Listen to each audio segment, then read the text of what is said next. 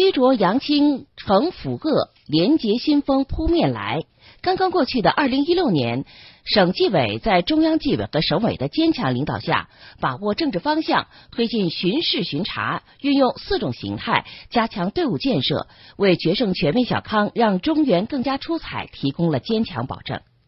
一年来，省纪委抓重要节点，抓手段创新，抓明察暗访，抓通报曝光，在五一、端午、国庆、元旦等节日期间加强监督检查。去年七月，省纪委组织二十八个检查组，对全省二十八个省辖市、省直管县市的一百一十二个单位进行了专项督查，共发现问题线索五百七十三条，处理二百六十二人，其中处级干部四十八人。